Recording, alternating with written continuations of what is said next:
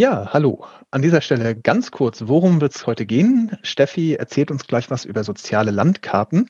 Das ist äh, am Ende eine Einsortierung sozialer Beziehungen in äh, die Kategorien Macht und Verbundenheit. Wir werden ziemlich viel, glaube ich, über Macht diskutieren und ein bisschen über Verbundenheit äh, und uns fragen, was hat das eigentlich alles mit Freundschaften zu tun? Auch ein bisschen, was hat das mit äh, Organisationen zu tun und danach, wie man seine Beziehung vielleicht sogar auswählt.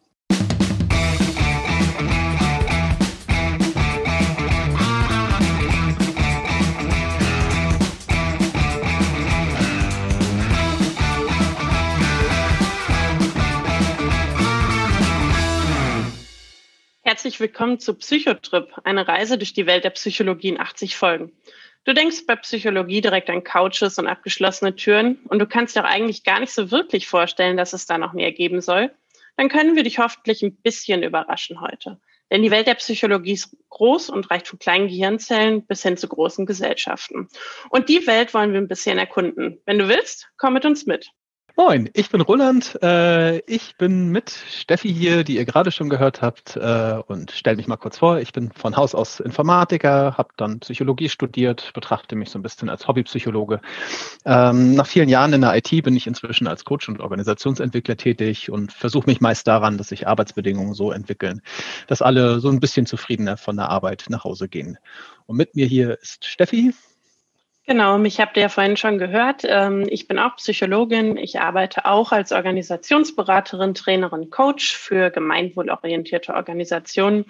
Und ähm, ich weigere mich hartnäckig, mich festzulegen. Und ich liebe das Entdecken in der Welt der Psychologie. Also mein Leben ist bunt gespickt von Promotion über Therapieausbildung bis zur Organisationsberatung. Und ähm, die Hauptsache dabei, es geht um Menschen. Jetzt fragt ihr euch vielleicht noch ein Podcast, warum hat die Welt das gebraucht, äh, wissen wir nicht. Aber was uns motiviert oder was zumindest mich motiviert hat, ist, ich, dass ich genau diesen Podcast gesucht habe. Also einen, der in kurzen Etappen die Welt der Psychologie erkundet und die Vielfalt darstellt. Und ähm, ich habe ihn, wie gesagt, nicht gefunden und meine Motivation ist, einfach Psychologie greifbar werden zu lassen und zu schauen, was das mit meinem Leben, mit meinem Alltag, mit meiner Arbeit zu tun hat. Und äh, dabei begleitet mich Roland.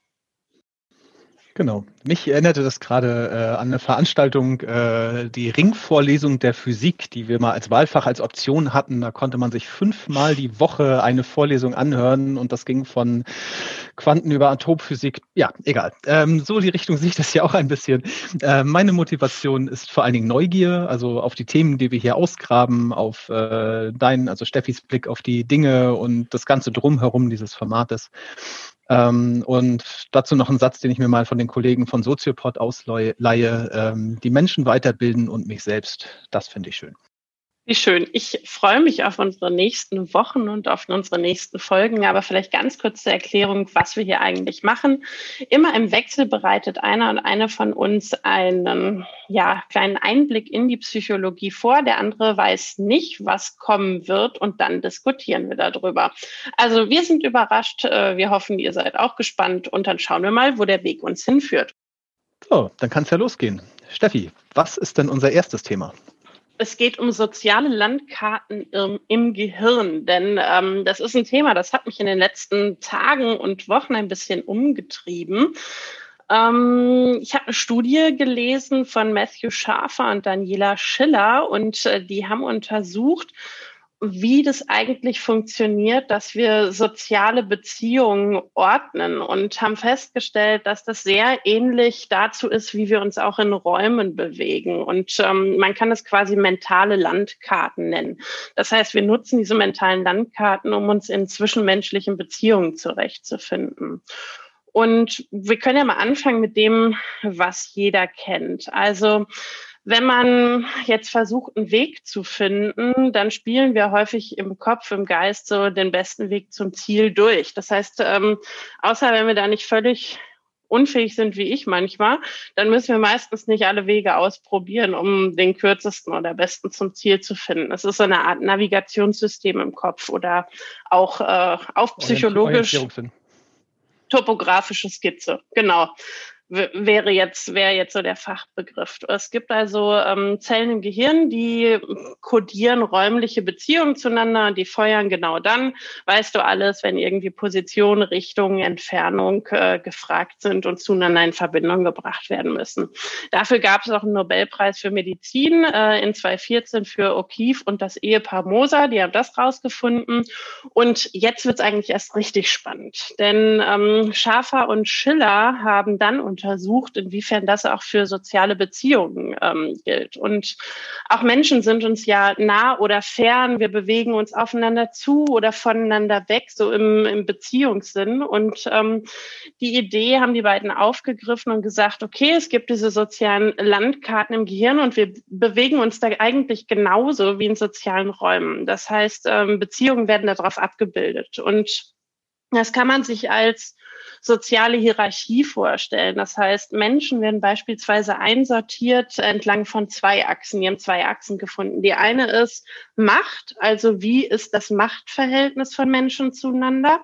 Und die andere Achse ist Verbundenheit, also Affiliation. Also wie eng sind wir, wie verbunden sind wir? Und je nachdem, wen ich sehe, also wenn ich dich jetzt sehe, gibt es Zellen in meinem Hirn, die feuern quasi in so einer sozialen Landkarte in welchem Machtverhältnis stehen wir zueinander und ähm, wie nah sind wir einander. Und das haben eben nicht nur wir, sondern das haben wir auch mit allen anderen Leuten, die wir treffen. Und ähm, ich fand das total faszinierend, weil es dieses, man ist jemandem nah oder man ist jemandem nicht so nah ausdrücken kann und äh, das Ganze irgendwie greifbar macht. Also klar, ist nie eins zu eins, ist nie originalgetreu, weil die Welt ist eben komplex. Äh, aber es gibt so einen ersten, ja, so einen ersten Anhaltspunkt. Und man kann sich, finde ich, so ein bisschen wie ein Café vorstellen, beziehungsweise finden nicht ich, sondern finden Schafer und Schiller. Ähm, wenn sich so die Nachbarschaft verändert, ein neues Café hinzukommt, dann, dann gewinnt die ganze Umgebung und alles verändert sich so ein bisschen, die Beziehungen verändern sich. Und so ist das auch, wenn neue Menschen in soziale Systeme kommen. Das heißt, dann verändert sich auch das ganze Sozialgefüge, die ganze soziale Landkarte miteinander.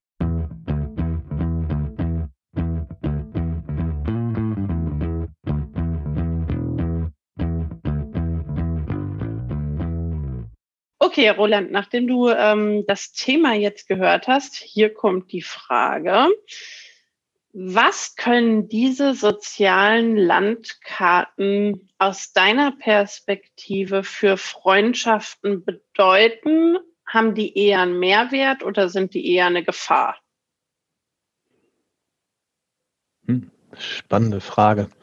Ähm, ich habe da erstmal noch äh, eine Verständnisfrage. Du sagtest, das ist ja nach ähm, Verbundenheit äh, und Macht als zweite Dimension äh, sortiert. Und meine Frage an der Stelle wäre, haben die das denn genauer beleuchtet, ob man sich äh, Leute nach Macht aussucht, wirklich aktiv, äh, oder geht es da mehr um eine Kategorisierung? Äh, wo sortiere ich die ein?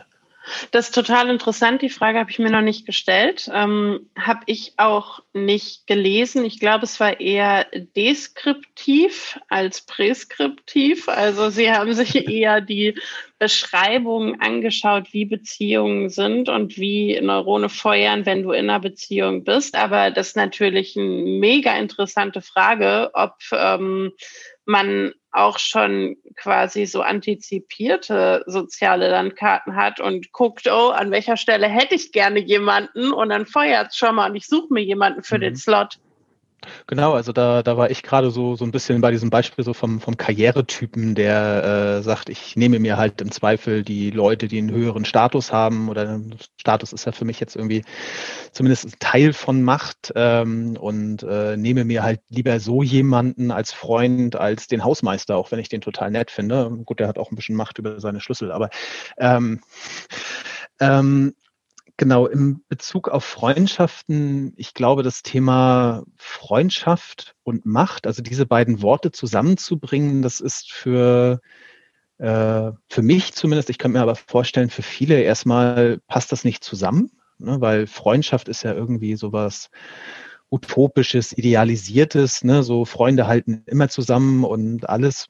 Und Macht ist ja irgendwie was kalt ist, da habe ich Nutzen von und äh, äh, dementsprechend wäre es natürlich sehr komisch, wenn ich jetzt zu meinen Freunden gehe äh, oder erstmal so eine Landkarte zeichne meiner Freunde mit, äh, mit Einordnung nach Macht und Verbundenheit und dann drücke ich die einfach mal allen in die Hand und sage, guck mal, da bist du. Ähm, das das wäre mal eine äh, Intervention. genau, das wäre mal ganz spannend. Ich stelle mir das gerade mal sehr bildlich vor. Ähm, ich äh, kann mir eigentlich schwer vorstellen, wie man dieses Modell jetzt wirklich auf Freundschaften äh, beziehen kann. Also ich glaube, dass es, dass es etwas ist, was, ähm, was man machen kann und was auch sicherlich äh, messbar ist. Aber ich glaube, es ist etwas, was im Sozialen sehr wenig akzeptiert ist, wenn ich damit irgendwie rangehe und auch nur meine Freunde kategorisiere. Ne? Also das weiß ich nicht, stelle ich mir schwer vor. Hast du so eine Landkarte schon gemalt? Noch nicht, aber jetzt, wo du es gesagt hast, habe ich es definitiv vor. Und ich habe ganz viel hier auf dem Zettel gekritzelt, weil ich ganz viele Ideen hatte, während du gesprochen hast. Ähm, ich weiß gar nicht so richtig, wo ich anfangen soll. Ich glaube, ich fange mal an bei dem, dass du sagst, so richtig greifbar ist das nicht für soziale Beziehungen. Finde ich schon. Wenn man so an die Jugend zurückdenkt und ähm, viele von uns hatten ja Klicken, als sie jugendlich waren. Und wenn man mal so eine Clique im Kopf durchspielt, dann gibt es ja häufig Rollen, die da besetzt sind. Manche sind halt immer dabei, aber keiner braucht sie so richtig. Manche sind so der Kern der Gruppe. Und wenn man das durchdenkt, dann ist das ja mächtiger, ne? Also so äh, die mächtige Person, wo alle sagen, boah, was machen wir das Wochenende? Die sagt, ja, keine Ahnung, hier, die und die Kneipe. Und alle sagen, hey, klar, super. So, Macht, Einfluss. Also ich nehme mhm. Einfluss auf das Verhalten der Gruppe. So, da haben wir die ich Machtdimension. Genau, aber ich, ich würde dir, ich würde dir gerade tatsächlich direkt widersprechen, weil äh, du sagst, dann sind da Leute, die braucht keiner in der Clique.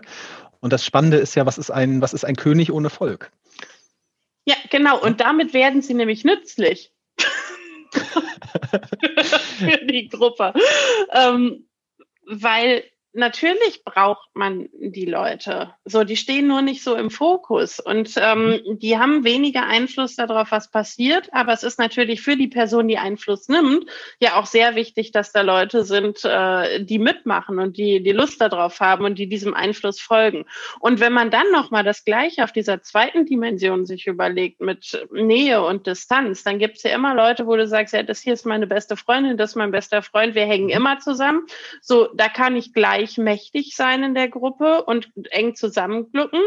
Oder ich kann, habe halt Leute dabei, wo ich sage, ja, das ist der Jürgen. Jürgen war schon immer da, aber mit Jürgen habe ich eigentlich gar nichts zu tun. So, der wäre jetzt vielleicht in der Distanz relativ weit weg zu mir. Und plötzlich habe ich für ein soziales System eine Landkarte, wo ich alle reinkriege. Und klar, das macht man eigentlich nicht. Und das ist sozial nicht akzeptiert, weil wir nämlich über Macht nur dann reden, wenn es um Organisationen geht und um irgendwie eine offiziell legitimierte Macht. Aber was doch viel spannender ist, ist die ganze implizite Einflussnahme, die Menschen aufeinander nehmen und diese ganzen impliziten Hierarchien, die sich auch dadurch ergeben, wer hat welche Einflusspositionen, in welcher Nähe und in welcher Distanz stehen die Leute zueinander. Also je länger ich rede, merke ich, wie sinnvoll ich, wie sinnvoll ich dieses soziale Landkartenkonzept finde. Mhm.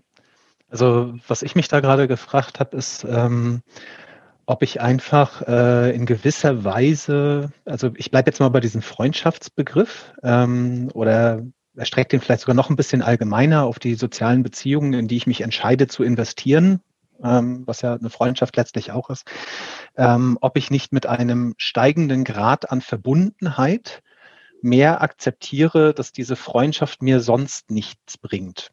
Also ähm, das also ich kann zum Beispiel äh, mich total gut äh, an den Hausmeister, ich bleibe jetzt mal bei dem Beispiel von vorhin. Die sind äh, richtig mächtig.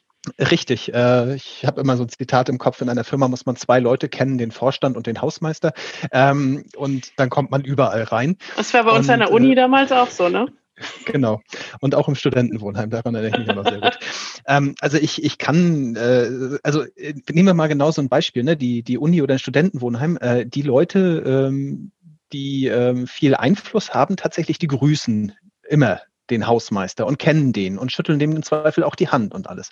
Warum? Weil dieser Mensch hat eine gewisse Macht, er hat nämlich eine Ressourcenmacht.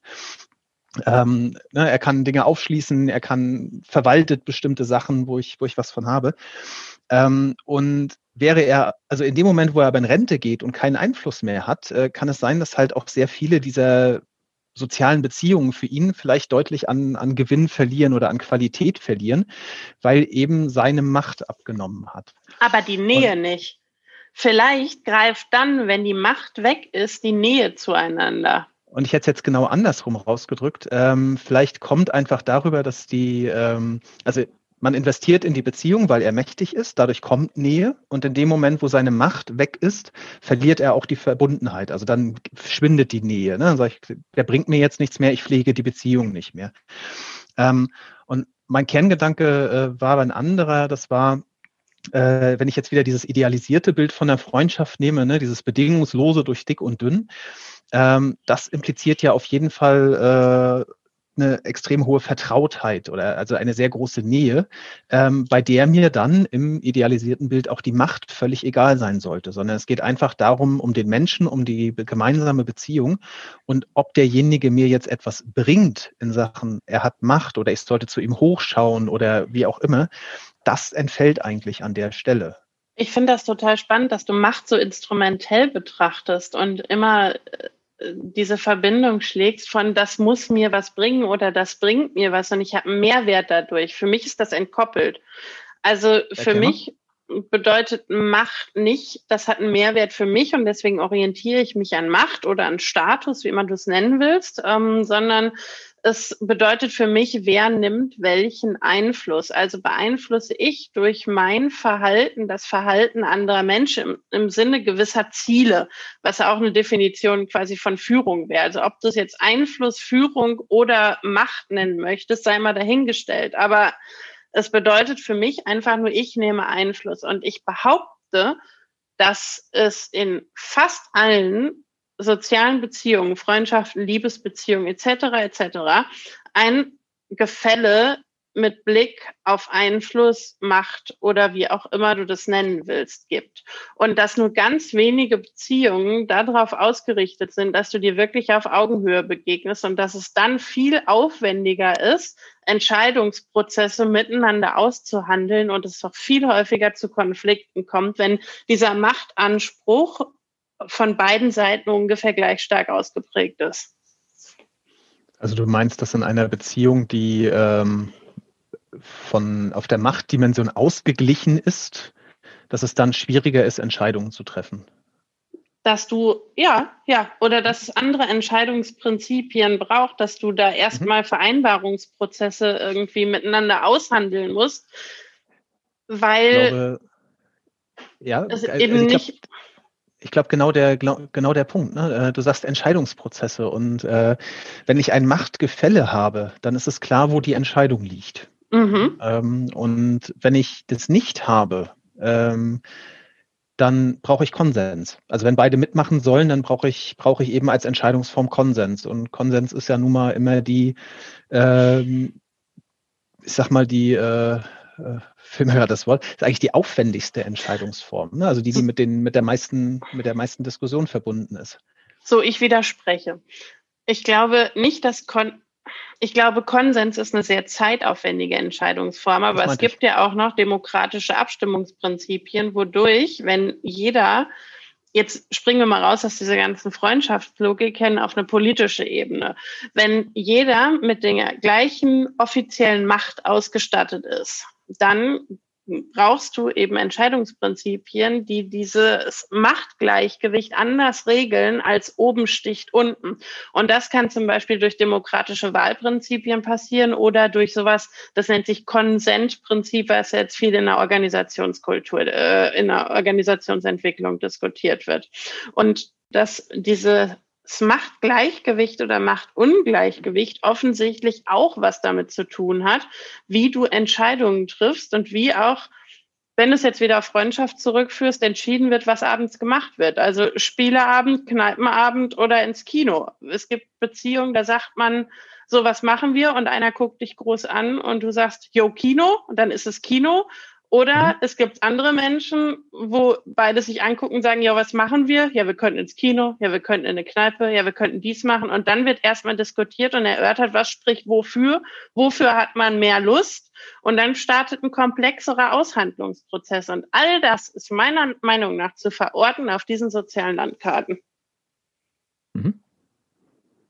Ich weiß jetzt gerade nicht, wo du mir widersprochen hast, weil ich glaube, am Ende stimme ich dir an der Stelle zu. ähm, Guter Konsensprozess. Äh, richtig. ähm, und ähm, ja, ich, ähm, ich hatte noch eine etwas andere Assoziation, ähm, nämlich so auf dieser, auf dieser Aktie der Verbundenheit. Ne? Wir waren ja jetzt viel bei Macht. Ähm, und ich habe da so ein Modell vor Augen, das ich vor einiger Zeit mal kennengelernt habe. Das nennt sich das soziale Atom. Ähm, da geht es letztlich darum, dass man seine, seine sozialen Beziehungen letztlich in, ich glaube, drei Ebenen strukturiert. Es gibt irgendwie so diesen inneren Kern, der ist eigentlich hauptsächlich die, die Kernfamilie und die engsten Freunde, der füllt sich also quasi nie auf. Ähm, dann gibt's die zweite Schicht, wo irgendwie so normale Freundschaften drinne sind und dann gibt's so diese äußere, ganz äußere Schicht äh, mit Bekanntschaften und so. Ähm, und ich fand das, ähm, also ich finde, dass das korrespondiert halt komplett mit dieser Verbundenheitsdimension, die du da jetzt gerade hattest. Und ich fand das so spannend, weil dieses soziale Atom halt etwas ist, was ja auch im, im Alter äh, immer spärlicher besetzt wird, sag ich mal. Ne? Also diese, äh, diese inneren Kreise, die so nach und nach so ein bisschen ähm, äh, sich reduzieren. Ähm, genau, also das, das war so eine, so eine Assoziation, die ich eben bei dieser Verbundenheit noch hatte. Mhm.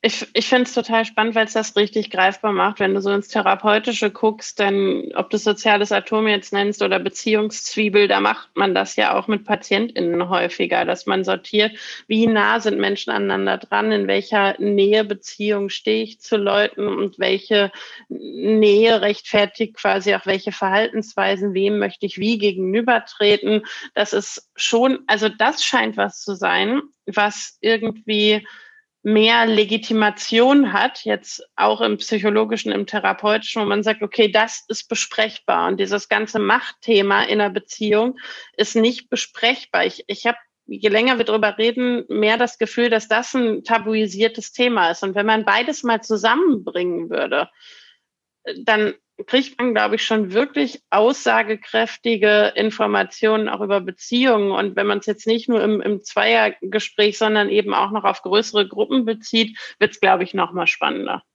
Mhm. Du sagst das tabuisiert. Ich glaube, der, der Punkt, wo es halt äh, aus dem Tabu rauskommt, ist, wenn man jetzt in Organisationen guckt. Also ähm, du hast irgendwo das Thema Führung mal kurz angeschnitten. Äh, dann sind wir sicherlich in einem Bereich, und da finde ich das Modell eigentlich auch äh, sehr spannend, ähm, wenn ich zum Beispiel mit Führungskräften darauf schaue, ähm, habe ich da auf dieser ähm, in dieser Landkarte, wo stehen eigentlich äh, meine meine Beziehungen innerhalb der Organisation? Oder dafür muss ich eigentlich nicht mit Führungskräften arbeiten. Das kann ich auch mit äh, mit jedem beliebigen Teil machen. Ähm, wen habe ich irgendwo so wo einsortiert und sind das vielleicht auch Dinge, die ich vielleicht ändern muss, weil es nicht gut läuft, also weil ich vielleicht Leute irgendwo falsch auch einkategorisiert habe und dadurch vernachlässige oder was auch immer. Ja, weil da ist es nämlich legitimiert. Also wenn du mal so auf Systemik schaust, da macht man ja genau sowas, dass man sagt, okay, äh, irgendwie systemische Aufstellungen, wie nah stehen wir aneinander dran, wie in welchem Machtverhältnis stehen wir zueinander, so stellt das mal auf. Das macht man ja mit Leuten. Mhm. Und gerade so auch diese zweite Ebene. Es gibt diese explizite hierarchische Macht, die häufig eben bis heute noch in Organisationen durch Organigramme und hierarchische Darstellungen und hierarchische Titel und äh, kleine Orden, die die Leute angepinnt kriegen, je länger sie da sind, je weiter sie kommen, ausgedrückt wird. Und dann gibt's ja in jeder Organisation noch diese inoffizielle Machtebene. Wir haben jetzt schon über Hausmeister in Studentenwohnheimen gesprochen und das Ganze gibt es natürlich auch in Organisationen, Betriebsräte oder andere Menschen, die einfach schon, schon sehr lange da sind. Das sind natürlich auch Leute, die Einfluss haben, nennen wir es jetzt mal Einfluss, oder mhm. die auch bestimmen können, wie sich bestimmte soziale Beziehungen oder auch betriebliche Entwicklungen gestalten. Und da hat man dann diese Machtkomponente schon viel mehr drin. Also wenn man jetzt auf einen Organisationskontext guckt, Stakeholder-Innen-Analysen.